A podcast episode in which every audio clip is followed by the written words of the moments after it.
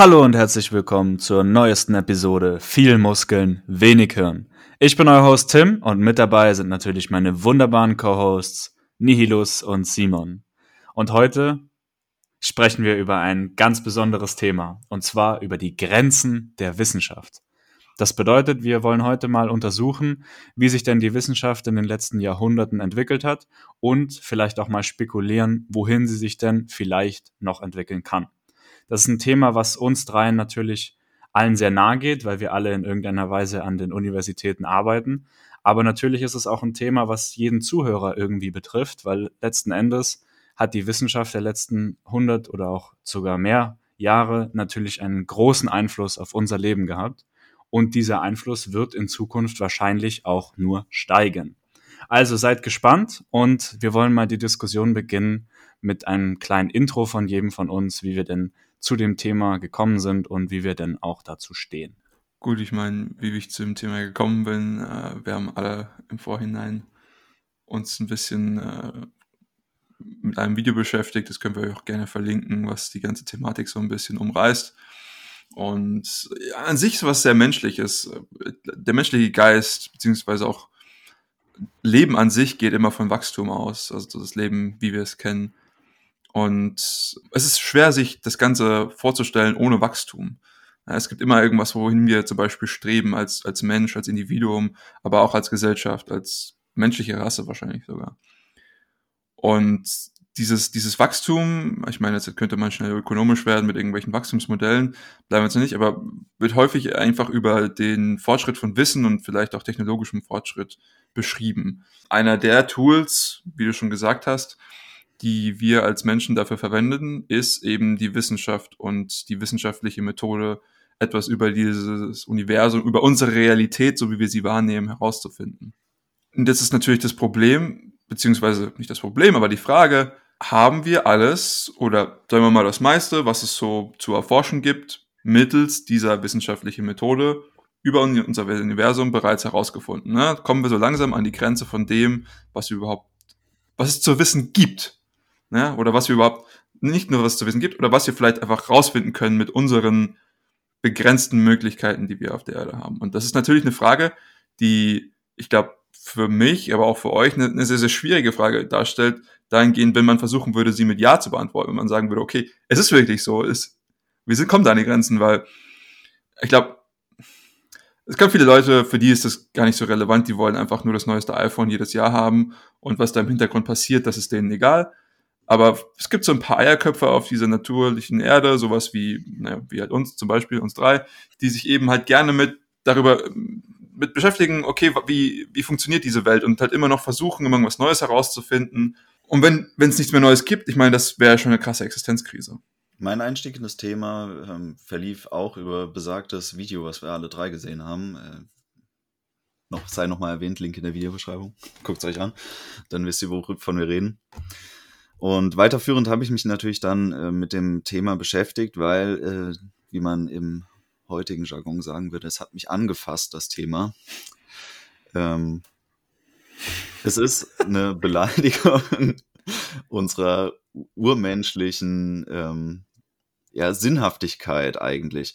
Die Evolution hat uns zu dem gemacht, was wir heute sind. Und ein wichtiger Bestandteil der menschlichen Natur ist unser Wille zur Erkenntnis. Also der Trieb, der uns dazu leitet, neugierig zu sein, der ähm, den Menschen als eins der wenigen Lebewesen auf der ganzen Erde dazu geformt hat, lange in seiner kindlichen Phase zu verbleiben, die uns zu, zu neugierigen und auch zu ja, sinnstrebenden Wesen geformt hat, die eben genau nach diesem Verstehen suchen. Das heißt, alles, was uns als Grenze des Verstehens gesetzt wird, provoziert uns, provoziert uns dazu, trotzdem Antworten zu finden.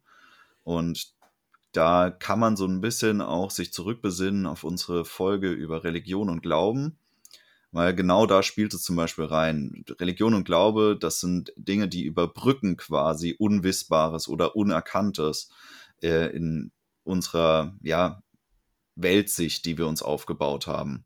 Zum Beispiel, wenn wir irgendwie ans Ende von Kausalketten gelangen, zum Beispiel, was passiert nach dem Leben? Ist das etwas, was wir herausfinden können? Das ist etwas, was uns irgendwie eine Barriere des sinnlich Erkennbaren setzt, weil der Tod gleichzeitig mit einer Nicht-Existenz des menschlichen Seins einhergeht.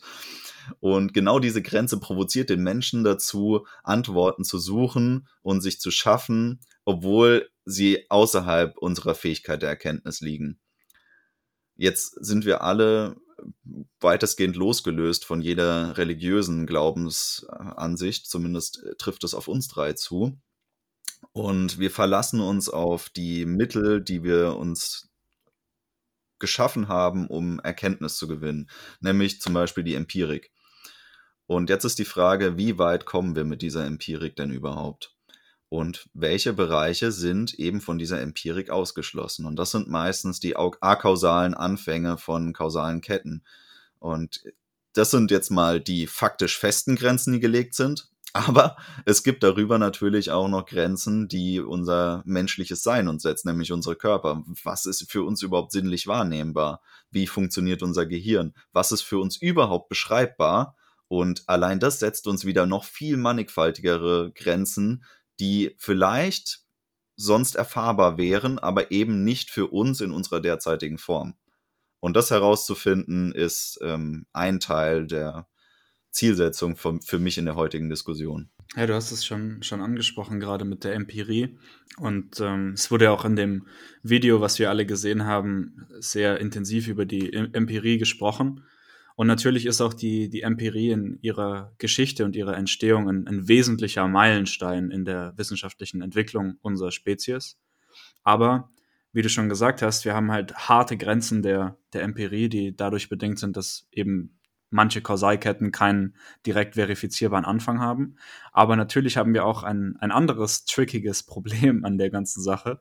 Und zwar ist ja, selbst wenn wir vorstellen, dass diese Realität, in der wir uns befinden, extrem gut mit empirischen Methoden beschreibbar wäre, haben wir Menschen ja immer das Problem, dass wir gar nicht alle dieser Impulse, in denen wir leben, überhaupt wahrnehmen können.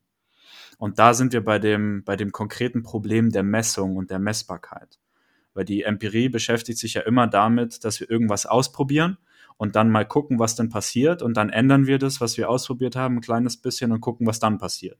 Und so tasten wir uns sozusagen durch die Welt und das können wir machen. Das hat natürlich angefangen äh, in den Zeiten der Renaissance, wo man irgendwie auf dem auf dem Holztisch zu Hause äh, bei dem Alchemielabor oder Chemielabor, wie auch immer, verschiedene Substanzen gemischt hat und mal rumprobiert hat. Und heute machen wir das ja auch größtenteils dann mit Computertechnologie. Also wir haben, wir haben da immer weiter more sophisticated Methoden entwickelt. Aber natürlich bleibt immer das Problem dessen, dass wir nur die Art Informationen verarbeiten können, die wir auch wahrnehmen und die wir verstehen. Das bedeutet, wir haben einmal das Problem, dass wir Messgeräte brauchen, die die Realität in verschiedenen Dimensionen möglichst exakt beschreiben können. An der Stelle Shoutout an den Physiknobelpreis dieses Jahr aber auch das Problem, dass wir Menschen natürlich nicht alle Daten verarbeiten können, weil wir nicht alle Impulse sozusagen verstehen. Also wenn, wenn wir jetzt einen Menschen als Messsonde zum Beispiel benutzen würden, dann könnte der uns ein, mit ein wenig Training ein sehr gutes Gefühl dafür geben, was denn die Temperaturschwankungen an einem Ort sind oder wie vielleicht auch die Luftfeuchtigkeit ist oder wie vielleicht auch die Lautstärkebelastung oder die Lichtbelastung an einem bestimmten Punkt ist. Das könnte dieser Mensch sehr gut darstellen.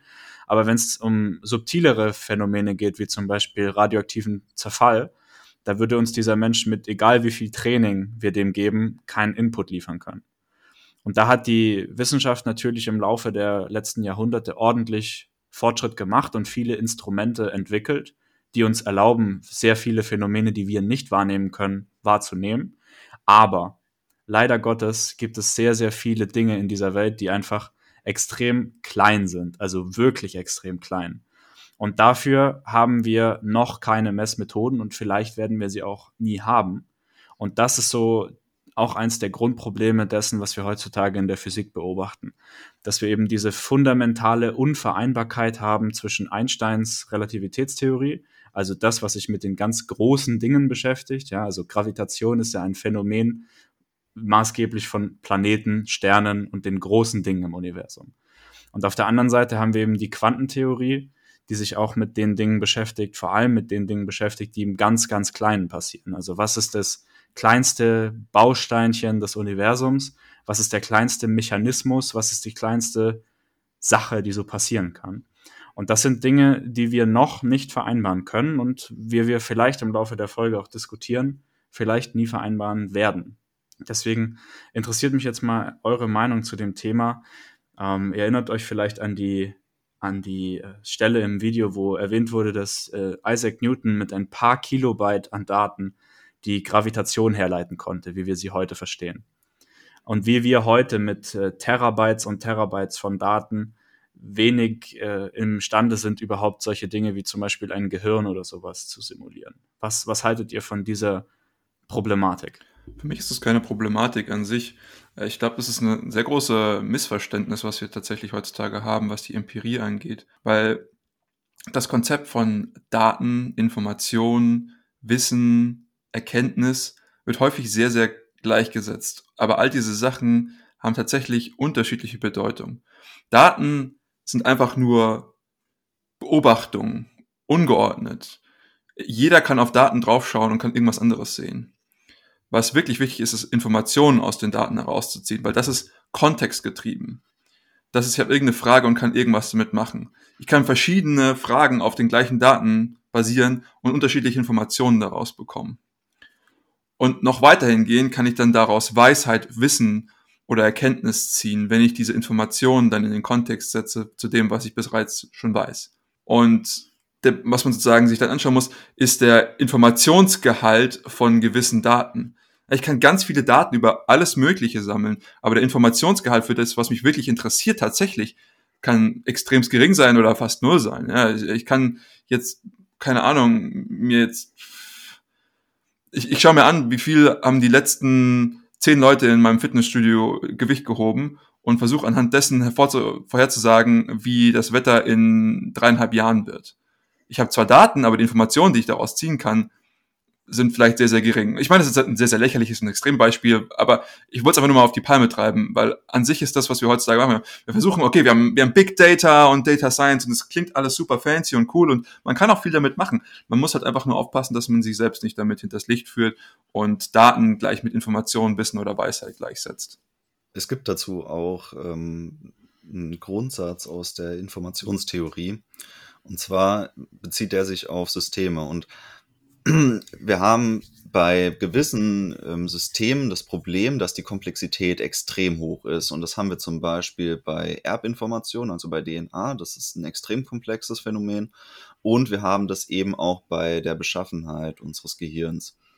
Und die, das Problem, was wir haben in der Analyse ist, dass grundsätzlich komplexe Systeme nur durch noch komplexere Systeme analysierbar werden.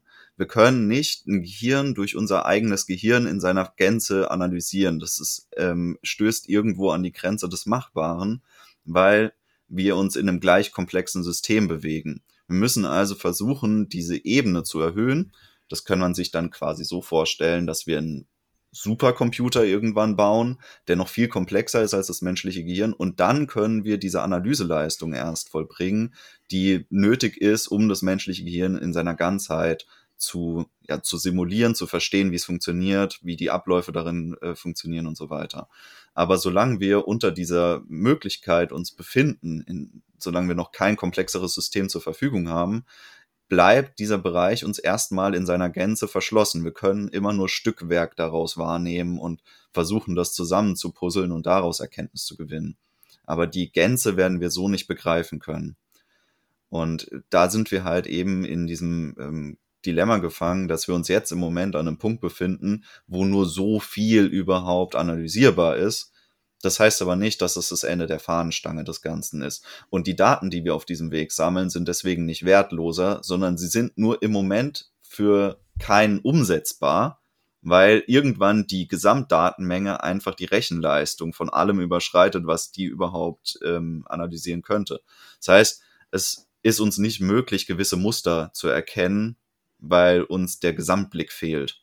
Finde ich sehr interessant, dass du hier Komplexität äh, einbringst und da fallen mir ein paar Sachen ein, zu, gerade zu diesem Beispiel mit dem, mit dem Gehirn.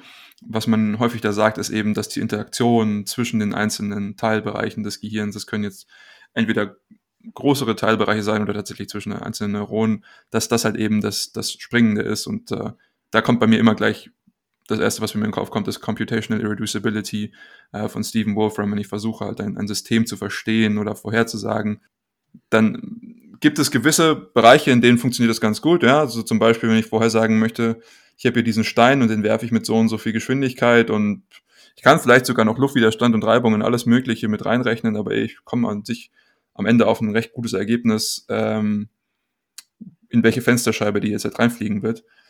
Aber es gibt sehr, sehr, und das ist aber laut Wolfram die, die Minderheit aller Phänomene, die uns tatsächlich interessieren. Die meisten sind nämlich derartig, dass ich eben diese Zeitspanne, die passiert zwischen der Stein wird geworfen und fliegt in die Fensterscheibe meines Nachbarn, die kann ich nicht komprimieren und kann vorhersagen, sondern ich muss abwarten, bis ich das sehe, weil es so viele Interaktionen gibt. Selbst wenn ich die gesamten Regeln und die initialen äh, Voraussetzungen dieses Systems alle kenne, kann ich trotzdem nicht schneller als das System sagen, wo das System sein wird. Das ist super theoretisch, ein bisschen, ein bisschen Mindfuck manchmal. Ähm, und das Problem ist aber, wir beschäftigen uns, oder die meisten interessanten Fragen heutzutage sind eben dieser Art Natur. Und du hast gesagt, okay, wir haben super viele Daten jetzt gesammelt und die sind vielleicht jetzt halt einfach mit unseren aktuellen Methoden noch nicht ganz verwertbar. Ich kann mir auch vorstellen, dass wir gerade versuchen, alles mit dem Hammer zu bearbeiten. Und es gibt zum Beispiel diese, ja, ich würde sagen, mehr oder weniger obskure Schiene der Wissenschaft, die sich Komplexitätswissenschaft nennt, irgendwann so Mitte der 80er aufgekommen ähm, und hat sich jetzt dadurch viele verschiedene Bereiche ähm, der, sag ich mal, der Fakultäten äh, an so einer Universität durchge, durchgebissen, ist aber tatsächlich nicht so anerkannt. Aber was eben man versucht damit zu, zu zeigen, ist, dass zum Beispiel viele von den empirischen Methoden einfach nicht zielführend sind, wenn wir versuchen, gewisse Fragen zu verstehen, weil wir uns mit, mit Größen zum Beispiel beschäftigen, die wir gar nicht derartig ausdrücken können oder die wir nicht in dieses Skelett zum Beispiel eines empirischen Modells reinbringen können, weil wir zum Beispiel einfach diese Interaktionen haben und wir brauchen andere Ansätze, um das zu verstehen. Und aus diesen Ansätzen kommen dann auch nicht zum Beispiel diese äh, sehr klaren und präzisen Vorhersagen, die wir gewohnt sind aus unseren empirischen Modellen, die ich irgendwie parametrisieren kann. Dann kommt da bis auf die letzte Nachkommastelle irgendwo der Ort auf der XYZ-Koordinatensystem raus, sondern das ist irgendwie, ich kann irgendwie nur vers versuchen, ein Muster zu verstehen. Und das ist für uns als Mensch tatsächlich sehr unbefriedigend, weil wir natürlich sehr stark irgendwie wissen wollen, okay, was jetzt passiert jetzt genau, ne? Ich habe ganz viele Daten, ich habe dieses super fancy Modell, an sich muss doch jetzt halt genau sagen können, wo es hingeht. Was eben Komplexitätswissenschaft sagt, ist, das Leben ist halt eben nicht so, dass wir es mit dieser Art Methoden so verstehen können. Und da wird uns auch keine künstliche Intelligenz dieser Welt helfen können, das zu tun. Interessanterweise ist das auch der Grund, warum wir verschiedene Disziplinen der Naturwissenschaften haben, überhaupt. Es geht immer um eine Erhöhung der Komplexität des betrachteten Untersuchungsobjekts, weil man kann faktisch sagen, dass eigentlich alles durch physikalische Prozesse erklärbar sein müsste. Also äh, grundsätzlich, jedes Phänomen muss irgendwie physikalisch erklärbar sein. Das Problem ist, dass das dem beobachteten Phänomen nicht angemessen ist. Also es erschwert den Erkenntnisgewinn ungemein, wenn wir allein schon die gesamte Chemie rein physikalisch ausdrücken wollen würden. Und in der Biologie wird es dann komplett absurd. Also es ist zwar jeder biologische Vorgang irgendwie physikalisch bedingt, aber den auch rein physikalisch zu erklären, ist ein Absurdum und deswegen machen wir es nicht, sondern wir erschaffen uns ein komplexeres System, um eben über dieses komplexe System sprechen zu können in sinnvoller Weise. Und genau das ist eigentlich auch der Punkt, warum ähm, sowas wie die Gravitationstheorie mit we wenig Datenaufwand entdeckt werden konnte, weil wir haben hier ein Gesetz, was durch sehr immediäre Erkenntnis, also durch sinnliche Erfahrung, immer wieder bestätigt werden kann. Und wenn man jetzt aber das System erhöht, sei es jetzt durch rein nur durch eine Raumdistanz zum Beispiel, dass wir sagen, wir erhöhen jetzt den beobachteten Raum auf, auf eine unendlich weite Fläche, dann wird es viel schwieriger, mit den auf dieser Fläche gesammelten Daten so ein Gesetz wieder abzuleiten. Und das Problem haben wir ja, dass wir sinnlich irgendwie festgehalten werden. Und ich finde, da hat Tim vorhin einen extrem guten Punkt gemacht. Nämlich diese Schnittstelle von technologischem Fortschritt und Erkenntnisfortschritt ist immanent daran gekoppelt, dass wir in der Lage sind, uns Werkzeuge zu schaffen, die unseren sinnlichen Horizont erweitern können. Weil wir sind biologisch gesehen relativ beschränkt mit dem, was wir wahrnehmen können. Wir haben einfach nur eine gute Verarbeitungszentrale für unsere Wahrnehmungsreize. Es gibt aber unendlich viele Beispiele in der Natur von Tieren, die bessere sinnliche Wahrnehmungsapparate haben als wir, die auch ganz andere Sinnesreize wahrnehmen können, die irgendwelche ähm, die, die Schallsensorik haben, die Magnetfelder wahrnehmen können, die andere Spektren des Lichts betrachten können. Das können wir alle nicht. Aber wir können uns Technologie erschaffen, die uns genau diese Überbrückung ermöglicht, dass wir eben unsere Sinneswahrnehmung erhöhen und dadurch mehr Erkenntnis gewinnen können über unsere Umwelt. Und da ist es wichtig, auch in diese Frage reinzugehen, was ist durch technischen Fortschritt jetzt noch machbar in Zukunft, der uns vielleicht ermöglicht, mehr Erkenntnis zu schaffen wiederum. Ein Punkt dazu nur kurz. Wenn man jetzt so von technischen Messmethoden und sowas spricht oder Instrumenten, dann ist natürlich das Erste, was einen so immer einkommt, ist irgendwas Physisches, ne? Also zum Beispiel jetzt hat hier irgendwie eine Lupe oder ein Fernglas oder was weiß ich, die künstliche Nase oder sowas, keine Ahnung. Aber was natürlich da auch reingeht, sind zum Beispiel eben die Methoden wie der Empirismus oder die Scholastik. Das sind auch Werkzeuge. Und auch die Wissenschaft an sich, die wissenschaftliche Methode, das ist auch ein Werkzeug. Das wollte ich nur mal gesagt haben, weil ich glaube, das ist nämlich die wenn man die Frage so beantwortet oder nicht beantwortet, aber versucht anzugehen, ähm, wird einem auch ein bisschen klarer, was, was tatsächlich Fortschritt, Wissenschaft, Technik und sowas überhaupt für uns bedeutet in dieser Fragestellung. Um mal die, die Sache mit den Werkzeugen jetzt auf diese grundsätzliche Fragestellung, das Ende der Wissenschaft zurückzuführen. Also ein, ein paar Probleme tauchen da auf, die wir tatsächlich auch mathematisch schon begriffen haben, die da wirklich fiese, fiese Steine in unserem Weg sind. Also das erste könnte man so verstehen wie, wie das, was Tom schon gesagt hat. Das würde ich jetzt zurückführen auf den Unvollständigkeitssatz von Gödel, dass wir eben mathematisch sehr genau zeigen können, dass ein System, das gilt übrigens nicht per se für die gesamte Mathematik als solche, sondern der Unvollständigkeitssatz wurde immer nur für bestimmte Systeme formuliert. Also ein bestimmtes mathematisches System kann sich aus sich selbst heraus nicht vollständig darstellen. Das heißt, es gibt immer irgendwo Probleme. Es wird immer irgendwo sein.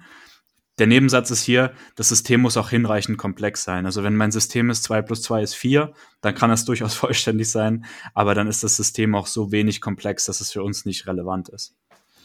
Das ist das erste Problem. Das hat Tom an einem Beispiel schon erklärt. Wir werden das Gehirn nicht mit dem Gehirn selbst entschlüsseln können auf vollständiger Ebene. Das wird nicht funktionieren.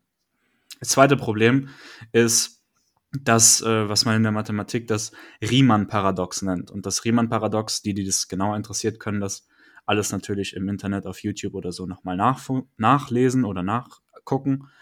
Ähm, das Problem hierbei ist, dass sich die, die Computation, also die Berechnung von Dingen, immer darauf beziehen muss, dass es irgendeinen Punkt gibt, an dem man sagt, okay, so berechne ich jetzt die 4 als 2 plus 2. Und das Problem ist ja hier, ich kann ja auch sagen, okay, statt 2 plus 2 mache ich halt 2 plus 1 plus 1. Das ist auch 4. Und das sind alles so computational processes, die man in irgendeiner Weise dann bindet, also einen Rahmen drum legt und sagt, okay, der Prozess geht von hier bis hier und das ist dann die Definition.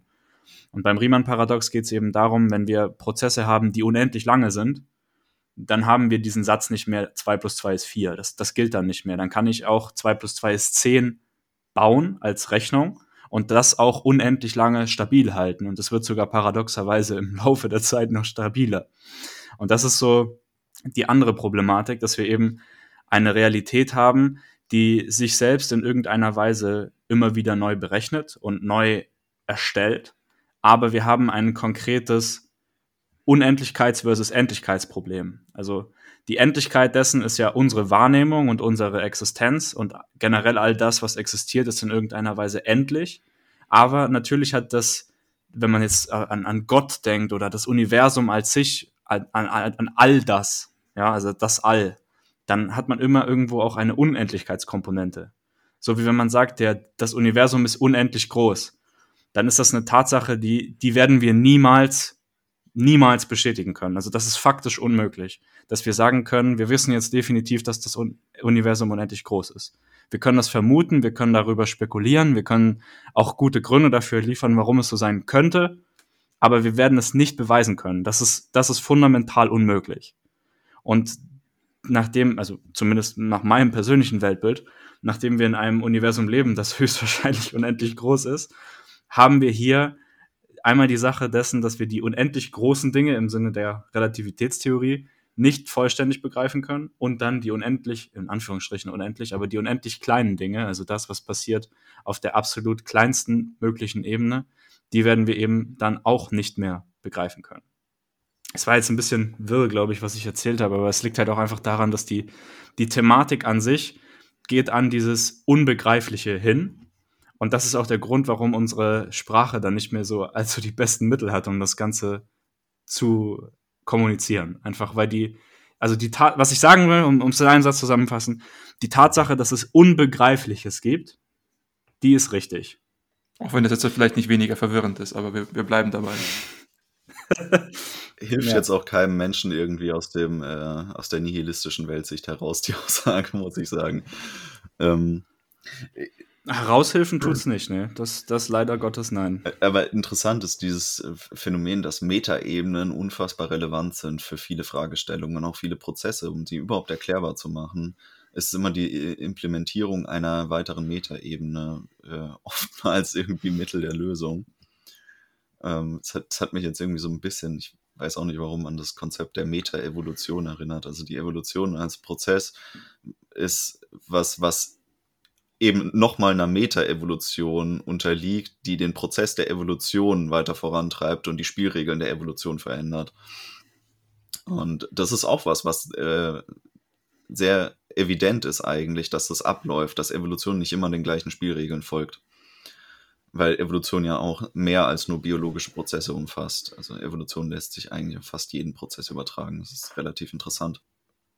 Was ich noch sagen wollte, ist, dass wir, du hast ja gerade dieses Problem der sprachlichen Grenze mit angebracht, dass Dinge einfach nicht ausdrückbar sind für uns. Und da gibt es eine recht interessante Grenze, nämlich die, dass unsere Sprache räumlich aufgebaut ist. Also Dadurch, dass unsere Lebensrealität dreidimensional erfahrbar ist, hat sich auch unser Sprachsystem so entwickelt, dass wir alles irgendwie in dieser dreidimensionalen Räumlichkeit versuchen auszudrücken und wir fast nicht in der Lage sind, uns etwas vorzustellen, was keine Räumlichkeit aufweist. Zum Beispiel merkt man das an äh, Diskussionen über Bewusstsein und Geist. Und wir versuchen Geist immer irgendwie räumlich zu, zu begreifen. Deswegen sagen wir zum Beispiel Unterbewusstsein, ähm, was einfach schon eine räumliche Ebene implementiert, dass etwas unter irgendetwas sich befindet. Und ähm, das mag für uns helfen, dass wir uns Dinge veranschaulichen können, aber es ist wahrscheinlich nicht zuträglich, um die Realität, die Wahrheit zu beschreiben, sondern eher hinderlich dabei an diesem Prozess. Was aber, glaube ich, auch eine relativ unüberwindbare Barriere ist, weil wir an unserem Erfahren der Dimension nichts ändern können wir können, also es scheitert ja schon daran, dass wir uns die Vierdimensionalität der Raumzeit vorstellen können. Das ist schon sehr schwer. Sehr interessant, dass du diesen Punkt hier machst. Den hatte sich nämlich David Hume ähm, vor ein paar hundert Jahren äh, schon gemacht. Und zwar in seiner Kritik, also David Hume, damaliger ähm, beziehungsweise Wissenschaftler, Philosoph, alles Mögliche ähm, der Aufklärung. Und er hat eben diese drei Annahmen der Wissenschaft sich angeschaut. Nämlich das erste ist, dass sich die Gegenwart und die Zukunft so verhalten wie die Vergangenheit, dass wir Eindrücke haben von Ursache und Wirkung und dass wir von diesen Wirkungen auf Ursachen schließen können. Und das sind seiner Meinung nach die drei Annahmen, die wir jedes Mal in der Wissenschaft treffen, wenn immer wir irgendwas machen. Und ich habe hier bewusst gesagt, dieser Eindruck, weil für ihn ist alles immer subjektiv. Also sobald ich irgendwas versuche wahrzunehmen, muss ich das immer in meinen subjektiven Kontext setzen. Ne? Zum Beispiel, wie ich vorhin gesagt habe, ich habe Daten und ich muss das in den Kontext setzen. Das, was ich, und was er sagt, ein, ein Eindruck ist ein, ein, ein Bild der Realität, den ich habe. Und ein Bild ist ja auch nichts anderes als ein, einfach ein Datensatz. So. Ja, ich, ich schaue jetzt halt hier auf diesen Laptop mit euren zwei wunderschönen Köpfen drauf und das hat einen Eindruck, den es in meinem, in meinem Schädel ähm, hervorruft. Und dann muss ich zum Beispiel auch gucken, können wir jemals Kausalität beobachten? Und sehr interessant, der geht da ein bisschen tiefer drauf ein, aber er sagt, wir haben noch nie in unserem Leben, es ist unmöglich für uns, Kausalität zu beobachten an sich.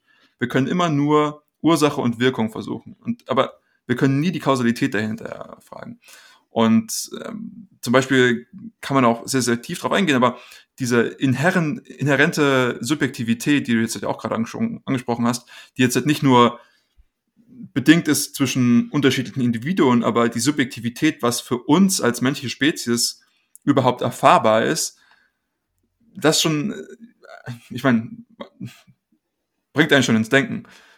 Und jetzt ist nun eben die Frage, gibt es irgendwas, was wir verwenden können, was uns eben nicht an diese Subjektivität bindet oder was die uns, die, die vielleicht uns trotzdem bindet, aber die uns andere Freiheitsgrade ermöglicht. Und das ist dann halt irgendwie die Frage, okay, kann ich eine andere Art und Weise benutzen, um die Realität zu verstehen, die nicht die Wissenschaft ist? Ist jetzt mal so in den Raum gestellt, ich kann es jetzt nicht beantworten. Es ist jetzt nicht so, als hätte ich jetzt irgendwie hier eine rhetorische Frage oder so gestellt. Ich habe keine Ahnung. Oder können wir unsere Wissenschaft ähm, derartig anpassen, andere Methoden erfinden? Das wäre natürlich der straightforward Weg, den wir die letzten Tausende von Jahren gegangen sind. Aber was ich damit sagen möchte, ist, vielleicht schränken wir uns ein, wenn wir uns nur um auf die Wissenschaft verlassen, um eben Realitäts- oder Erkenntnisgewinn zu bekommen, weil es geht ja nie um, um die Wissenschaft an sich. Also Wissenschaft ist ja nur ein Tool, wie ich vorhin schon gesagt, habe, es ist ein Werkzeug. Und wir binden uns halt sehr, sehr stark daran, weil uns dieses Werkzeug zu dem gemacht hat, was wir sind. Es ist das Werkzeug, was es jetzt uns ermöglicht, dass ich mit euch über ne, zumindest mal eineinhalb Kilometer oder vielleicht 150 Kilometer hier über irgendwas wegschwadronieren kann und das aufnehmen kann und das dann an andere Leute verbreiten kann. Dementsprechend, ja, das Werkzeug hat uns sehr, sehr viel gebracht. Definitiv. Ist doch die Frage, gibt es auch andere Sachen? Definitiv, da gibt es definitiv noch andere Sachen. Also ich äh, beziehe mich hier auf das Zitat, weltbekannte Zitat von Nikola Tesla, wo er gesagt hat, wenn die Wissenschaft mal anfangen würde, nicht physikalische Phänomene zu untersuchen, dann würde sie in zehn Jahren den Fortschritt von Hunderten von Jahren machen. Und das ist genau die Sache. Also, was wir in, mit diesem Tool Wissenschaft die letzten, ja, seit der Renaissance im Prinzip die letzten 500 Jahre so gemacht haben, war halt, wir haben das Äußere erkundet. Das, was so in der, wie Tom vorhin gesagt hat, in der räumlichen Perspektive, das, was so außenrum war, das haben wir, das haben wir, also außenrum im Sinne von dem, was uns als Mensch jetzt ausmacht das, was außenrum ist. So. Also da gehören auch Dinge in unserem Körper drin dazu, aber natürlich auch irgendwie eine Eisenbahnschiene oder ein Satellit. Ähm, was wir aber nicht, noch nicht wirklich untersucht haben mit wissenschaftlichen Methoden, ist das Innere. Also wie, wie funktioniert das äh, menschliche Bewusstsein, wie funktioniert die Art und Weise, wie das alles zusammenhält und interagiert und wie es auch existiert. Und ein wesentliches Merkmal dessen, warum wir das nicht gemacht haben bisher, ist vermutlich nicht, dass es uns an Interesse an der Frage mangelt, sondern dass wir, wie Simon das gerade schon gesagt hat, dieses subjektive Problem haben. Also wir brauchen irgendein, irgendein Werkzeug, irgendeine Lupe, mit der wir auf Dinge, die nach innen gehen, gucken können. Und das haben wir halt noch nicht. Tatsächlich haben wir das aus meiner Sicht schon. Das Problem ist, das sind unvereinbare Bereiche. Also wir sprechen dann einfach von etwas anderem. Wir sprechen von anderen ähm, Erfahrungen, die der Mensch macht. Und die werden dann auch andersartig ausgedrückt. Und zwar die, die Wissenschaft beschäftigt sich ja vorwiegend mit den sinnlichen Erfahrungen. Also alles, was wir sinnhaft wahrnehmen können, ist auch wissenschaftlich ausdrückbar. Und es gibt aber neben der sinnlichen Erfahrung auch noch andere Erfahrungsmöglichkeiten für den Menschen. Und da ist zum Beispiel eine die Introspektive. Das heißt, die ähm, Selbstbeobachtung, wie zum Beispiel innerhalb von der Meditation. Und dass Introspektive und Meditation funktioniert, ist ganz klar. Und dass viele Menschen da weit vorgedrungen sind in diesen introspektiven Fragestellungen und in den äh, introspektiven Erkenntnisgewinn, ist auch klar. Das ist nur eine Frage, wie vereinbar ist das mit anderen Weltanschauungen, mit anderen Betrachtungsweisen. Und zwar gibt es ja auch wieder eine ganz bekannte Schnittstelle, das ist dann die Philosophie. Die Philosophie kann sowas vereinen. ähm, kann die äh, Introspektive mit der sinnlichen Erfahrung vereinen und dann eine größere Weltschau ermöglichen. Allerdings geht das natürlich auch über Religion oder andere Systeme, es ist egal. Also der Mensch schafft sich da das passende System dafür, um das irgendwie zu integrieren in den Rest seiner Weltanschauung. Und ähm, was wir noch haben, ist ähm, die phänomenologische Erfahrung. Das heißt, wir versuchen uns in anderes, äh, in andere Wesenhaftigkeiten hineinzuversetzen, in das Wesen anderer Dinge hineinzuversetzen oder anderer Entitäten. Das ist auch eine Form der menschlichen Erfahrungsgewinnung, die jetzt nichts mit der Introspektive oder, also es ist ja genau das Gegenteil von der Introspektive oder eben der sinnlichen Erfahrung zu tun hat. Und ja, letztendlich gibt es dann noch mal sowas wie eine übernatürliche Erfahrung, die der Mensch machen kann. Wie genau die funktioniert, ist, glaube ich, völlig äh, ungeklärt oder ob das überhaupt ein Ding ist, ist wahrscheinlich auch irgendwie in Frage zu stellen. Aber äh, es gibt Phänomene, die unter diesen Bereich fallen können. Also dieses, was man als Offenbarung bezeichnen würde, als Spontanerkenntnis zum Beispiel, die äh, sonst keinem anderen Bereich zuzuordnen ist. Und äh, diese vier verschiedenen Erfahrungsebenen konkurrieren irgendwo um unser Weltbild, was wir uns aufbauen und versuchen jede für sich einen Teil davon darzustellen. Und davon ist nur eine einzige wissenschaftlich verwertbar. Das ist das Problem. Und das ist auch eine große Limitierung des Ganzen. Ja, definitiv. Also ich meine, das, was wir, wie du schon gesagt hast, mit unseren Sinnen wahrnehmen kann, das ist ja immer das Einfache zu dem, was wir, zu dem wir normalerweise sofort hin uns gezogen fühlen. Und das ist halt eben das, äh, was man messen kann. Ne? Also gibt diesen netten Spruch, uh, what gets measured gets managed. Also das, was wir messen können, das können wir auch irgendwie versuchen zu optimieren oder uns weiter tiefgründiger anzuschauen. Und alles andere ist halt eben noch subjektiver als die Wahrnehmung unserer Realität durch die anderen Sinne an sich selbst. Und ich glaube, wir haben einfach vielleicht auch den falschen Anspruch, ich bin mir hier nicht gerade sicher, ähm, der Objektivität aller Sachen. Das ist ja eigentlich immer das Ziel von Wissenschaft, hohe Generalisierbarkeit. Ja, also die Aussage, die ich treffe, sollte hier gerade für sehr, sehr viele Sachen zutreffend sein und jetzt halt nicht nur irgendwie, wenn ich Annahme 1 bis 100 treffe, weil dann erkläre ich so im Prinzip fast gar nichts in dieser Welt. Kann ich zwar machen, äh, wird auch sehr häufig gemacht, natürlich, je nachdem, ich muss manche Annahmen treffen und das ist so. Aber ich würde natürlich sehr, sehr stark generalisieren und das Ganze objektiv haben.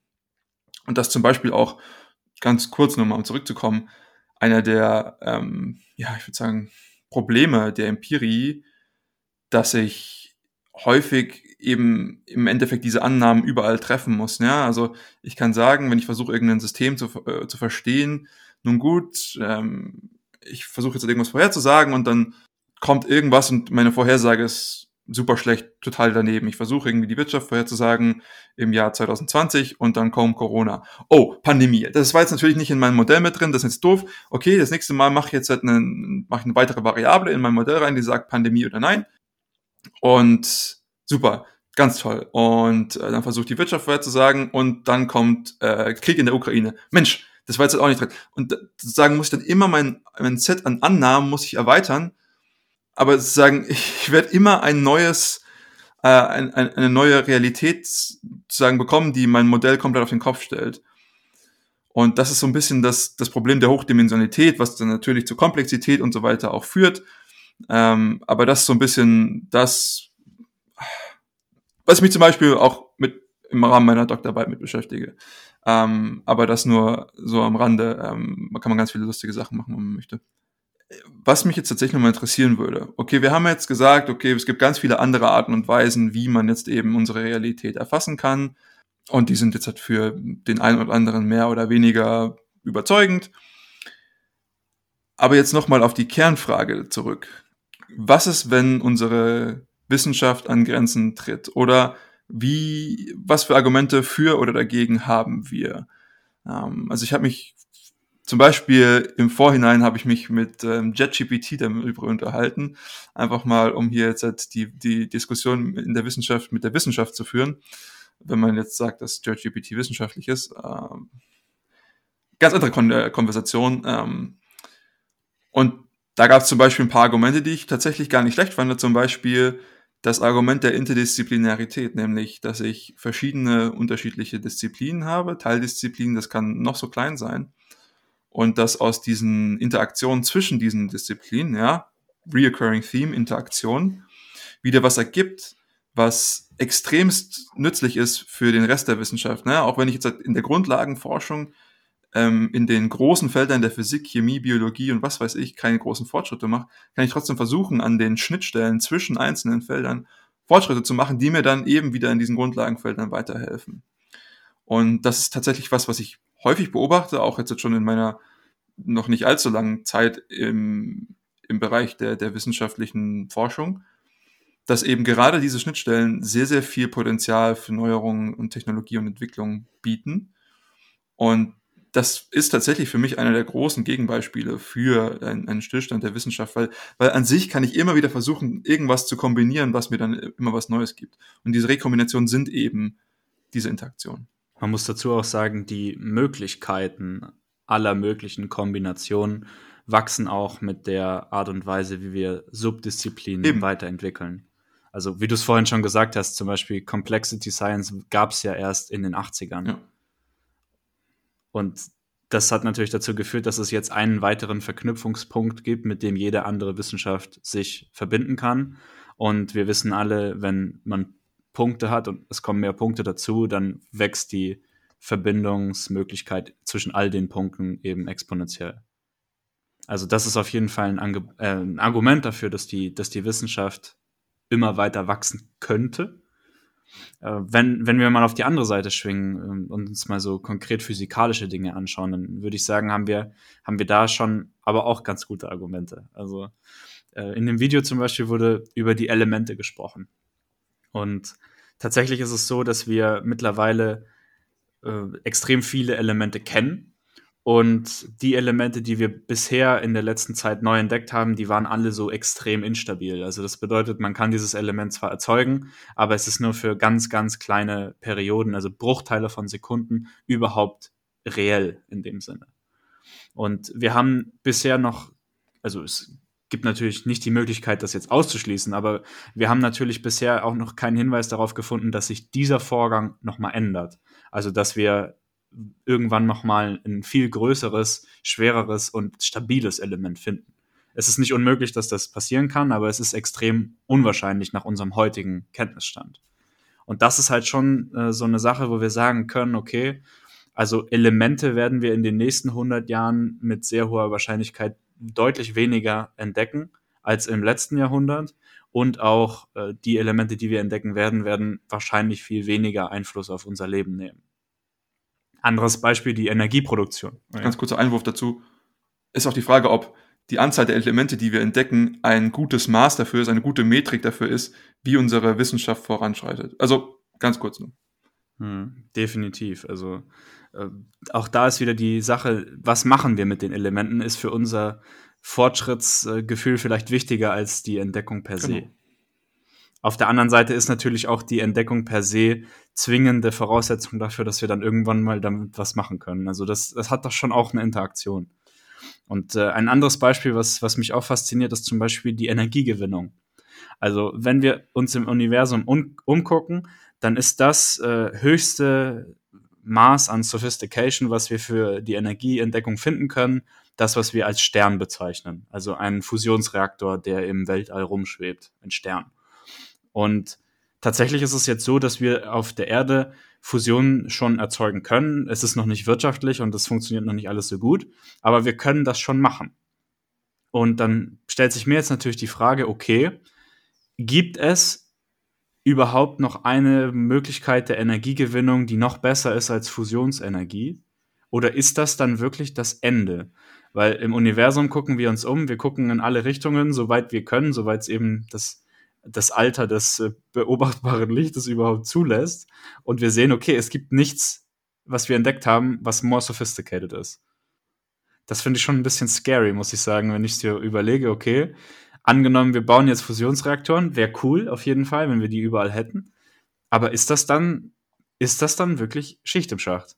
eine Überlegung, die ich dazu hatte, die bezieht sich zum Beispiel auch auf diese Chipsatzproblematik. Also wir haben ja das äh, Moore'sche Gesetz, das heißt, dass angenommen wurde, dass wir die Transistordichte auf Chips ständig exponentiell steigern können, wo wir immer wieder gesagt haben, okay, jetzt ist aber Schicht im Schacht, jetzt können wir es nicht mehr steigern, jetzt können wir es nicht mehr steigern. Es hat sich gezeigt, wir können es schon noch steigern, es wird nur auch exponentiell teurer, diese Steigerung aber es ist noch ein bisschen Luft nach oben. Wir kriegen noch ein bisschen Fortschritt dahin bei dieser Dichte. Und auch was die äh, Energiegewinnung angeht, ja, also die Effizienz des Systems hat natürlich irgendwo ein Limit. Auch zum Beispiel, wie hoch die Maximalgeschwindigkeit ist, die wir als Menschen irgendwie erzeugen können mit technischen Geräten, die für uns auch nutzbar ist, also die wir zum Transport nutzen können, die hat irgendwo ein Limit und dieses Limit wird irgendwann erreicht werden. Aber ist denn tatsächlich dieser Maximalsatz oder die Maximaleffizienz das Interessante? Oder ist es nicht genauso interessant, wie denn unser generelles Niveau ist? Also wie, wie gut ist eigentlich unsere realistische Ausbeute der Transportgeschwindigkeit in unseren logistischen Systemen?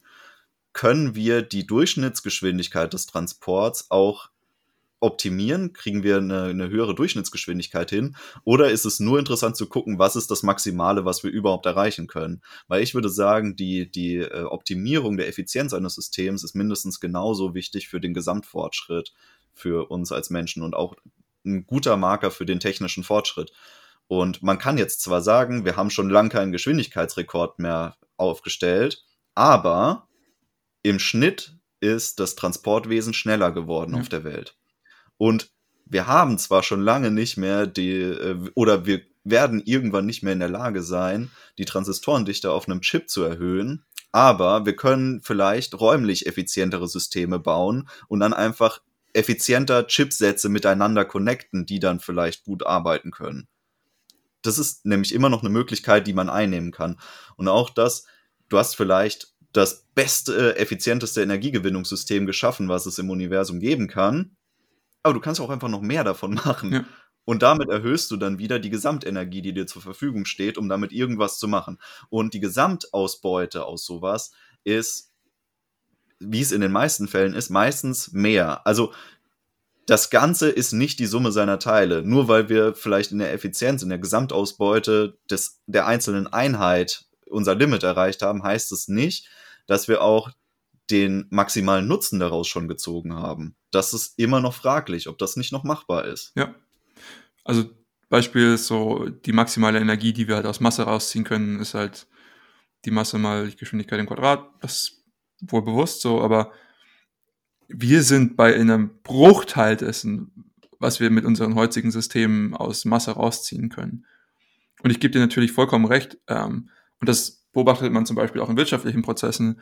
Produktinnovation, schön und gut, aber wo das Geld liegt, ist Prozessoptimierung und Prozessinnovation. Das ist immer das, was die, was vorantreibt. Und ich glaube, ich, ich habe das Beispiel explizit gewählt, weil das ist auch das, was sich dann tatsächlich technologisch in der Gesellschaft durchsetzt, nämlich das, was kostengünstig Leben verbessert. Und das ist noch so ein weiteres Ding, was ich mir gedacht habe, okay, wieso betreiben wir Wissenschaft? Auf der einen Seite geht es schon um irgendwie Erkenntnis und wie gesagt, wir drei Eierköpfe, für uns ist das wichtig, aber für viele andere Leute ist auch einfach nur irgendwie einen besseren Lebensstandard zu haben. Ne?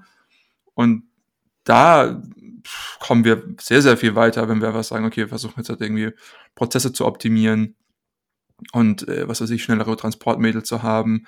Ähm, wie du schon gesagt hast, was mir noch eingefallen ist zu den Transistoren an sich, äh, versuchen wir halt auch immer zu sagen, okay, wir haben jetzt das Limit erreicht, aber was wir vergessen zu sagen, wir haben das Limit erreicht von der Methode, so wie wir es bis jetzt gemacht haben.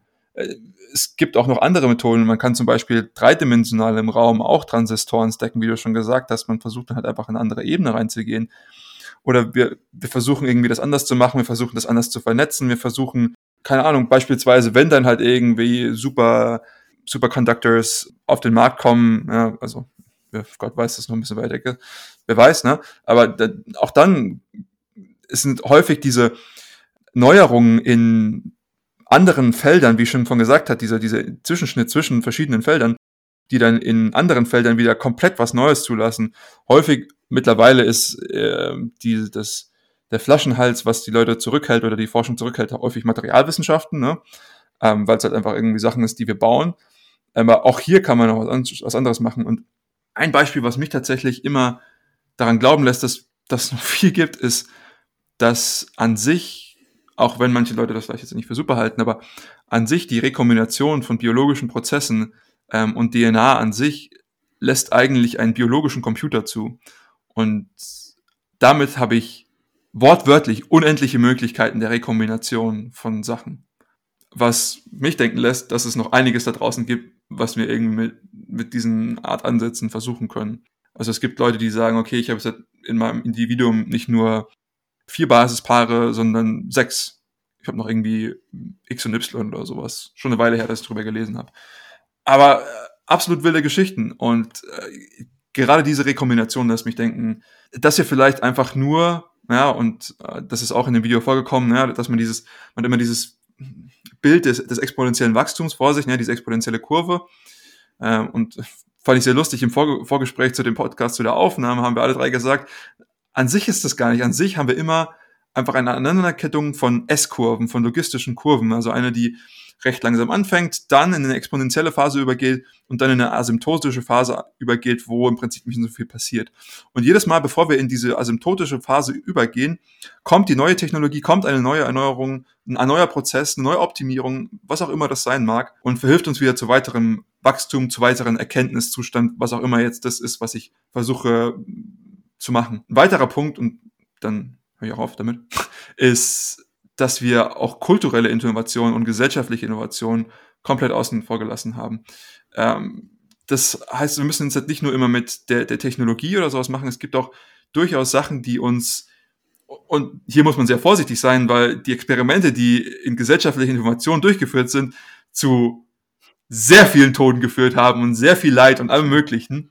Deswegen mit Vorsicht zu genießen, aber nichtsdestotrotz kann, ist meiner Meinung nach sehr, sehr viel Potenzial drin, was man zum Beispiel für die Verbesserung unseres Alltags ähm, herausholen kann. Also ich glaube jetzt nicht, dass man man kann vielleicht noch ein bisschen Erkenntnisgewinn bekommen, vielleicht ist das nicht über das Universum an sich, aber vielleicht über die Gesellschaft und für manche Leute, wie zum Beispiel mich, ist das natürlich super interessant. Aber nichtsdestotrotz sollte man das nicht vergessen. Ich finde es interessant, dass du äh, auf diese, das Potenzial von biologischen Verbindungen in der Technologie nochmal eingegangen bist, weil eine Sache, über die ich mir auch Gedanken gemacht hatte, war im Bezug darauf, dass wir vielleicht im Moment an unserem Limit sind, was die Energieausbeute angeht. Das mag zutreffen, aber wir sind noch nicht an unserem Limit, was die Energiespeicherkapazität angeht. Weil der entscheidende Faktor ist ja nicht, wie effizient wir Energie produzieren, sondern wie viel Energie wir zur Verfügung haben, die nutzbar ist. Das ist ja der eigentliche Faktor, der, der für uns entscheidend ist. Und der hängt nicht nur davon ab, was wir produzieren können, sondern auch, was wir speichern können. Weil sehr viel von dem, was wir produzieren, verpufft ja einfach und ist nicht nutzbar für uns. Und wenn wir effizienter darin sind, Energie zu speichern oder Energie auch besser zu verteilen, besser zu nutzen, desto effizienter ist auch die Ausbeute dessen, was wir bis jetzt haben. Und das könnte auch dazu führen, dass wir nochmal einen Anstieg, also eine neue S-Kurve auslösen, wenn wir den Faktor nämlich irgendwie beeinflussen können. Und da mag jetzt jemand äh, pessimistisch dagegen feuern und sagen, ja, die Energiespeicherfähigkeit von verschiedenen Elementen, das äh, Spiel haben wir schon durchgespielt und da ist vielleicht nicht mehr viel Platz nach oben. Aber was ich mir gedacht habe, ist, und zwar war das, ist mir das im Zusammenhang mit diesem pharmakologischen Beispiel gekommen, dass man ja unendlich viele biochemische Verbindungen finden kann. Und eventuell hat ja eine biochemische Verbindung, weil das Ganze mehr ist als die Summe seiner Teile, auch eine erhöhte Fähigkeit zur Energiespeicherung irgendwie für uns parat. Wir haben einfach nur noch nicht in dem Bereich danach gesucht vielleicht. Ja. Das ist ja immer das mit diesen blinden Flecken. Man findet Lösungen vielleicht in Bereichen, in denen man noch nicht geguckt hat. Und gerade weil das eben so ist, weil es noch viele blinde Flecken gibt für uns Menschen, kann es eben sein, dass da noch große Innovationskessel äh, warten, die wir einfach nur finden müssen und die wir für uns äh, nutzbar machen müssen um den Punkt nochmal aufzugreifen, weil, das finde ich gerade extrem spannend. Da gibt es nämlich eine coole Schnittmenge zwischen dem, was du gerade gesagt hast und dem, was Simon vorhin mit den Materialwissenschaften erklärt hat. Und zwar gibt es einen, einen neuen Bereich der Materialwissenschaften, der sich mit sogenannten High-Entropy-Alloys beschäftigt. Und High-Entropy-Alloys, das sind Verbindungen aus verschiedenen Elementen, die in bestimmten, äh, teilweise randomisierten und in Cluster randomisierten ja, Teilgruppen, Teilchengruppen, wie auch immer, ich, so gut kenne ich mich damit auch nicht aus, organisiert werden. Und das Interessante, was man, was man daran festgestellt hat, es gibt noch keine Möglichkeit, das jetzt äh, im Großen zu produzieren, also wirklich einen Stahlträger sozusagen zu bauen. Aber so einen Mini-Stahlträger kann man zum Beispiel bauen. Und diese High-Entropy-Alloys scheinen die Möglichkeit zu haben, dass man die fundamentalen Eigenschaften verschiedener materialwissenschaftlicher Attribute in anderer Weise mixen kann. Also was wir bis jetzt haben, ist zum Beispiel, wir haben irgendetwas, was sehr stark ist, wie zum Beispiel Glas, aber es ist auch sehr zerbrechlich. Und auf der anderen Seite haben wir sowas wie Gummi, das ist sehr beweglich, aber es ist halt nicht zerbrechlich. Und das sind so verschiedene Pole dessen, was man, was man sich vorstellen kann. Also tendenziell ist es so, je härter irgendwas ist, desto einfacher bricht es auch. Und die High Entropy Alloys könnten uns eine Möglichkeit bieten, wie wir sozusagen einen Gegenstand herstellen können, der gleichzeitig extrem hart ist, aber auch extrem biegsam. Und das sind so Felder, die, die sind erst im Aufkommen. Also das gibt es erst seit ein paar Jahren überhaupt. Und wenn wir sowas entwickeln könnten, dann könnte das natürlich diese Rekombinationsmöglichkeiten, die Tom gerade angesprochen hat, die ja auch in Biochemie schon als mehr oder weniger unendlich angenommen werden, auch auf die Materialwissenschaften übertragen.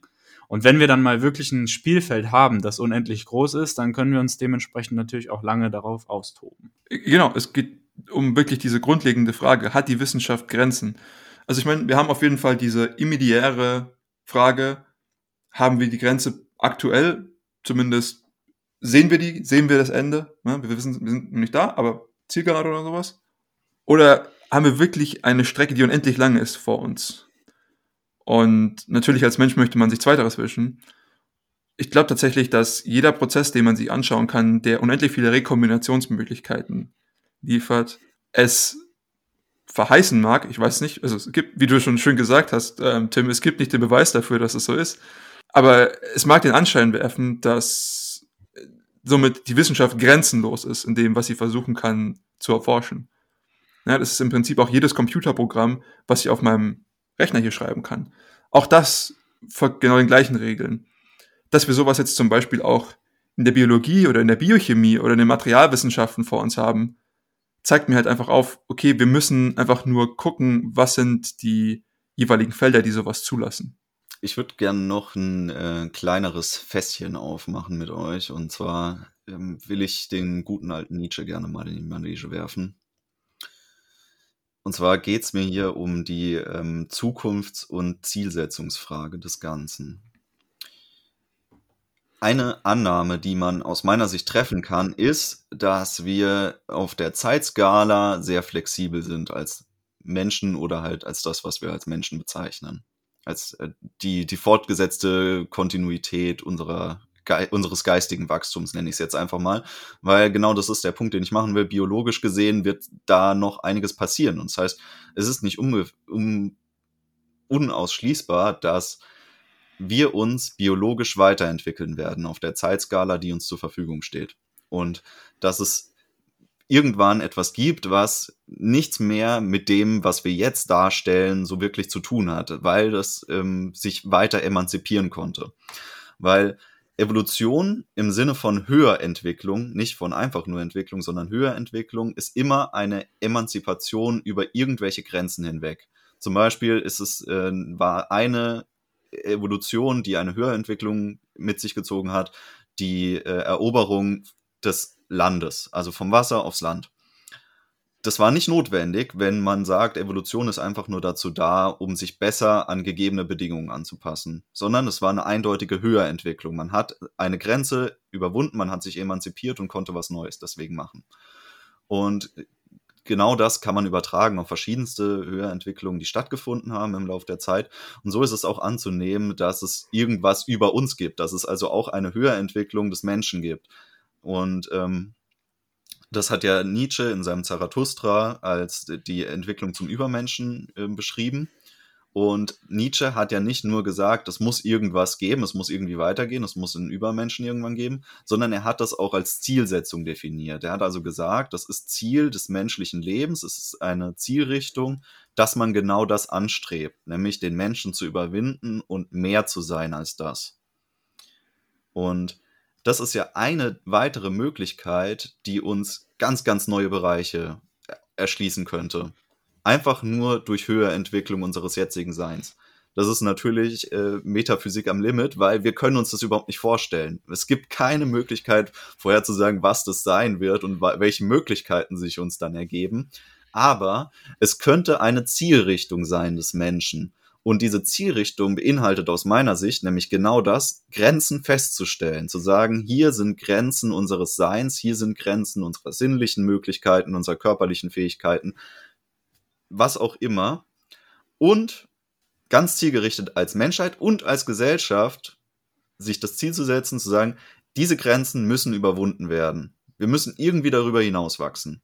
Mit den uns zur Verfügung stehenden Mitteln, vor allem durch unseren Willen. Es ist anzunehmen, dass wir dafür ziemlich lange Zeit haben. Also mindestens so lange, bis die Sonne unser Leben unmöglich macht.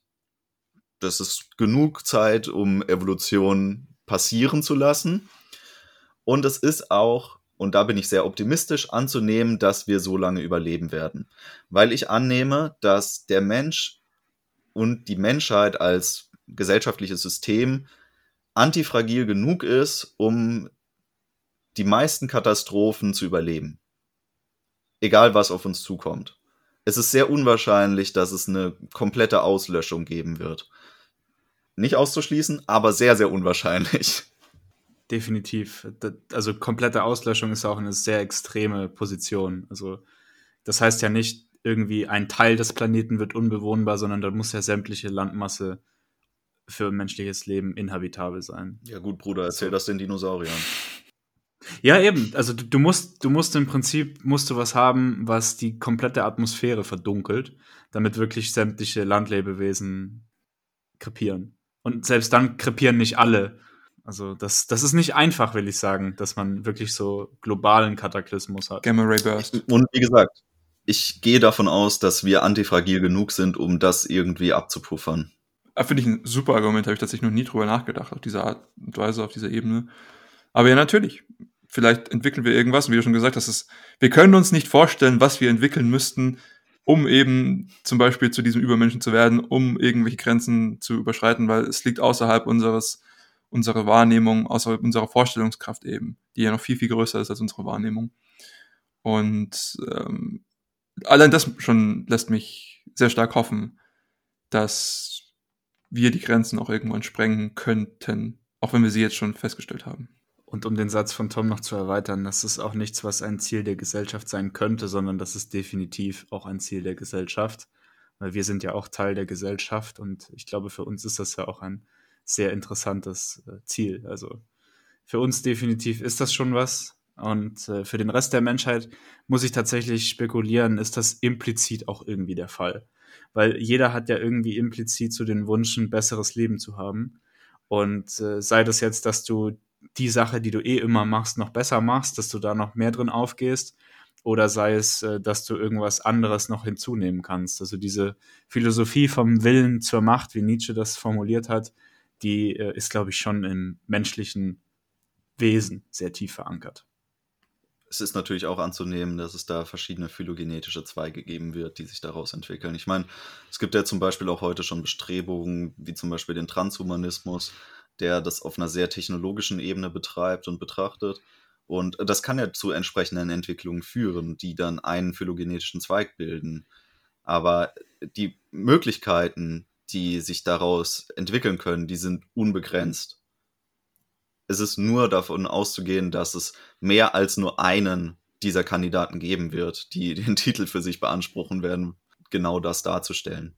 Interessant ist, dass wir hier von einer ähm, Meta-Evolution reden eigentlich, weil es nicht mehr dieses ähm, ungerichtete Erschaffen von Rohmaterial eigentlich ist, sondern es ist ja schon mehr als das. Es ist Evolution durch Willen. Also es ist eine Zieldefinition, die sagt, ich will darüber hinaus wachsen und ein Versuch, das willentlich auch zu beeinflussen, in welche Richtung es geht.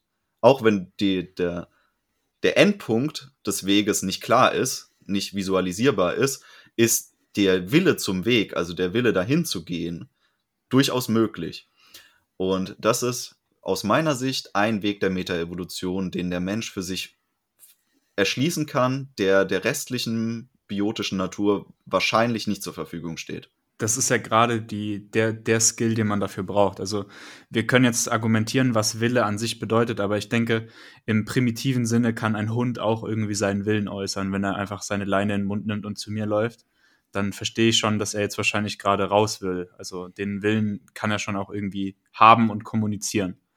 Aber was wir halt haben, ist die Fähigkeit, wie du schon gesagt hast, Dinge anzugehen, von denen wir wissen, dass wir sie nicht verstehen und das einfach trotzdem in die Richtung, in die wir es für richtig halten, zu lenken. Also der, der Hund würde nicht darauf kommen, jetzt irgendwie anzufangen, unter Mikroskop irgendwelche Dinge zu untersuchen. Das würde er nicht machen. Aber ich würde es schon machen. Und ich würde dann irgendwelche Dinge äh, festhalten, die ich vielleicht nicht verstehe. Aber ich würde trotzdem vielleicht auf die Idee kommen, das zu kartografieren in irgendeiner Weise. Und dann entwickelt sich alles weiter und irgendwann findet halt jemand diese, diese alten Remnants of History und dann entwickelt sich daraus eben was Neues. Das ist ja auch, das sind ja auch Dinge, also gerade wenn wir jetzt auf die, mal ab, abseits dessen von technologischer Entwicklung, wenn wir uns jetzt mal menschliche Entwicklung und gesellschaftliche Entwicklung angucken, es gibt ja so viele Dinge, die wir geborgen haben aus den alten Hochkulturen, ähm, die maßgeblichen Einfluss auch haben auf unsere Philosophie und unsere Denkrichtungen, wenn es um gesellschaftliche Organisationen geht. Also die Menschen damals waren zwar technologisch nicht so weit wie wir, aber die waren trotzdem als, als Gesellschaft teilweise extrem hoch entwickelt. Und das sind durchaus Dinge, wo wir eben einfach profitiert haben, weil wir dieses Manuskript einfach nur haben lesen müssen. Und es ist viel einfacher, das Manuskript zu lesen, als es zu schreiben. Und so können wir uns halt über die Jahrmillionen, die uns noch bleiben, die, uns definitiv noch bleiben, können wir uns krass entwickeln. Also wirklich inconceivably krass. Das ist doch mal ein schöner Ausblick. Ein, eine pessimistische Note, die man anbringen könnte, ist, sind die Grenzen des Wachstums, die uns durch Ressourcenbegrenztheit gesetzt sind. Und ich denke, das ist ein Punkt, den darf man trotz allen ähm, Optimismus, den wir getroffen haben, nicht vernachlässigen, weil nach jetzigem Stand, also klar, es, es ist immer noch so der Grain of Doubt, ja, ein kleines Salzkorn bleibt übrig. Es könnte sein, dass wir uns so krass weiterentwickeln, dass es nicht mehr der Fall ist, aber wir sind räumlich begrenzt. Im Moment so wie wir sind, sind wir räumlich begrenzt. Wir werden höchstwahrscheinlich nicht besonders über unser Sonnensystem rauskommen, sondern wir werden da drin bleiben und wir werden mit dem, was wir hier vorfinden, irgendwie versuchen müssen, das Beste zu machen, was geht.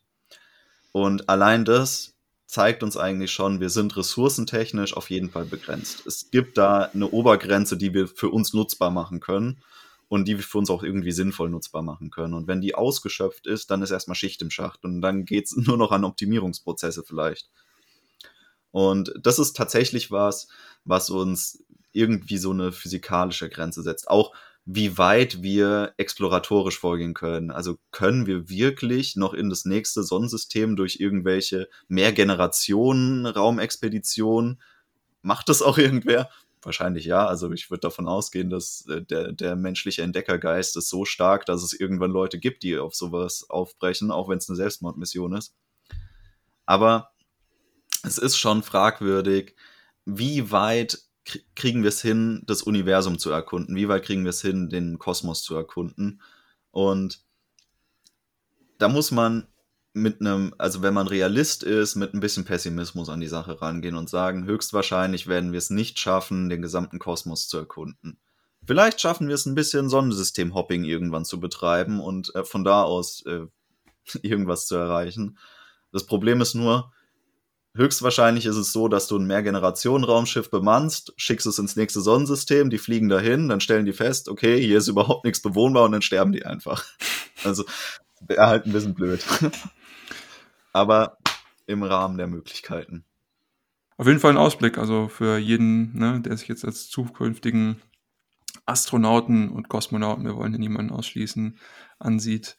Ähm, definitiv, Bewerbungen sind offen, bitte an viel Muskeln gmail.com. Ja, äh, habt ihr sonst noch irgendwelche? Wahlweise auch an SpaceX. an Elon Musk tweeten. Ja, habt ihr, habt ihr sonst noch irgendwelche abschließenden Worte oder belassen wir es bei diesem faszinierenden Sci-Fi-Ausblick? Dabei belassen wir es, würde ich sagen. danke fürs Zuhören an alle. Es hat Spaß gemacht. Ich hoffe, wir konnten ein bisschen zum Nachdenken anregen und vielleicht sogar auch euren Teilgeist in irgendeiner Weise animieren, dass ihr diese Folge hier mit den Leuten, die ihr gern habt, teilt. Oder auch mit denen, die ihr nicht gern habt, je nachdem, wie ihr die Folge fandet.